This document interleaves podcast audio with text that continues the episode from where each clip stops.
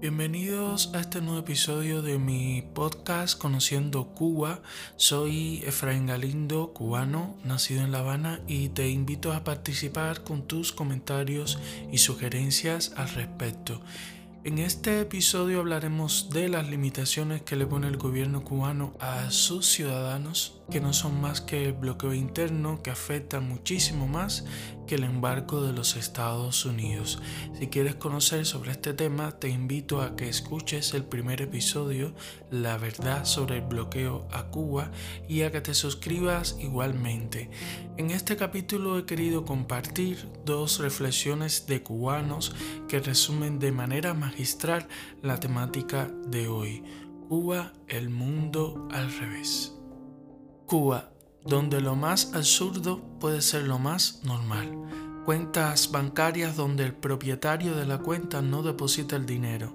El taxista no va donde tú quieres. La empresa de telecomunicaciones estatal hace ofertas de recargas para clientes que no tienen contrato con ella.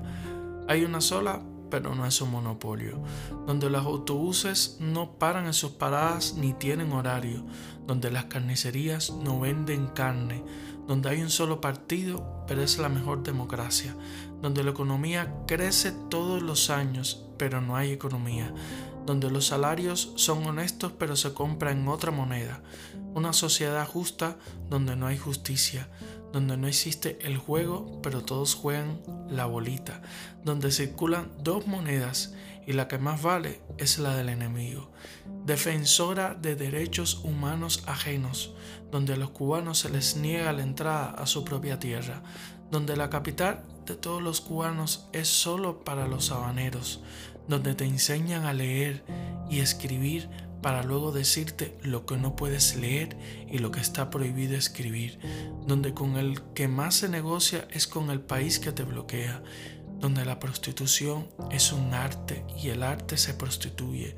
donde se hacen colas sin saber qué vas a comprar, donde un carro moderno puede ser del 98,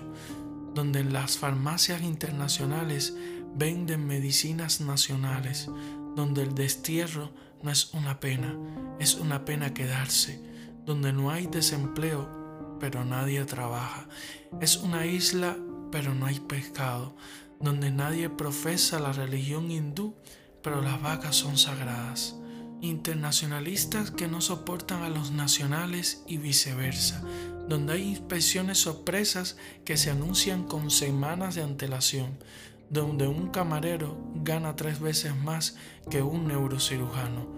Cuba, el mundo al revés, donde haciendo las mismas cosas se esperan resultados diferentes. A continuación, eh, leeré un artículo que publicó Jorge Fernández Era, eh, periodista, escritor, editor y corrector, que perteneció al grupo humorístico Nos y otros. Eh, un escrito que recoge de manera magistral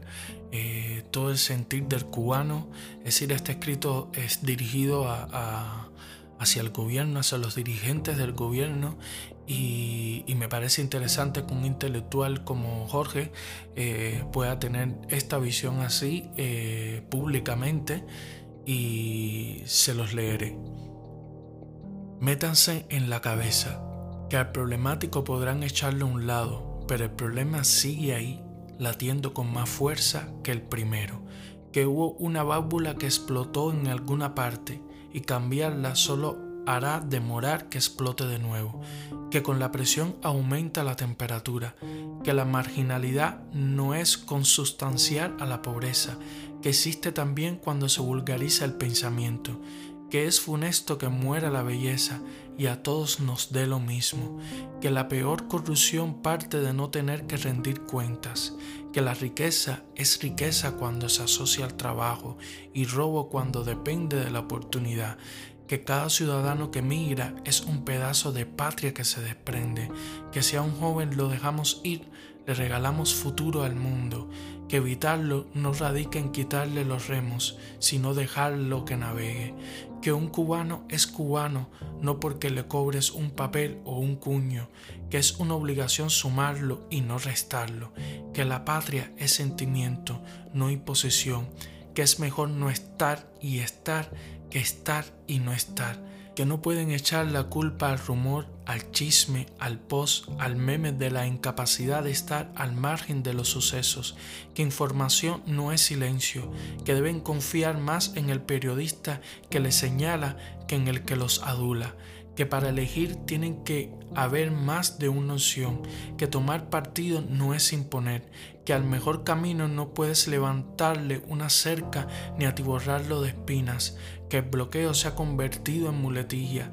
que hay que transformarlo en orgullo de depender de nosotros mismos, que minimizar sus consecuencias es una vergüenza si para ello dependemos cada día más de quienes nos machucan, que la unidad es una abstracción si no se acepta lo diverso, si nos maquillamos para parecernos, que oponerse no puede ser estigma y sin necesidad, que el socialismo es eso, un sustantivo si no le sucede el verbo, que un manual aporta fórmulas, pero no formula un concepto, que lo social se construye con la alegría de pertenecer y no con la apatía de esperar, que la revolución es un estado de ánimo, no una institución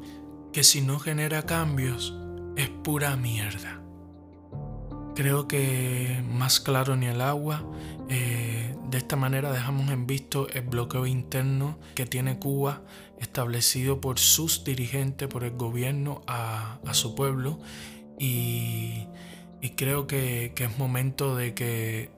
de que el gobierno piense en dejar el poder porque ya en 62 años no va a poder hacer mucho más de lo que no ha hecho. Y, y para mí son las conclusiones de un país maravilloso que tiene una cultura riquísima y por medio de este podcast espero que te hayas acercado, que hayas conocido un poquitico más sobre Cuba, el país donde vengo. No olvides suscribirte y te espero en el episodio número 3 de mi podcast Conociendo Cuba.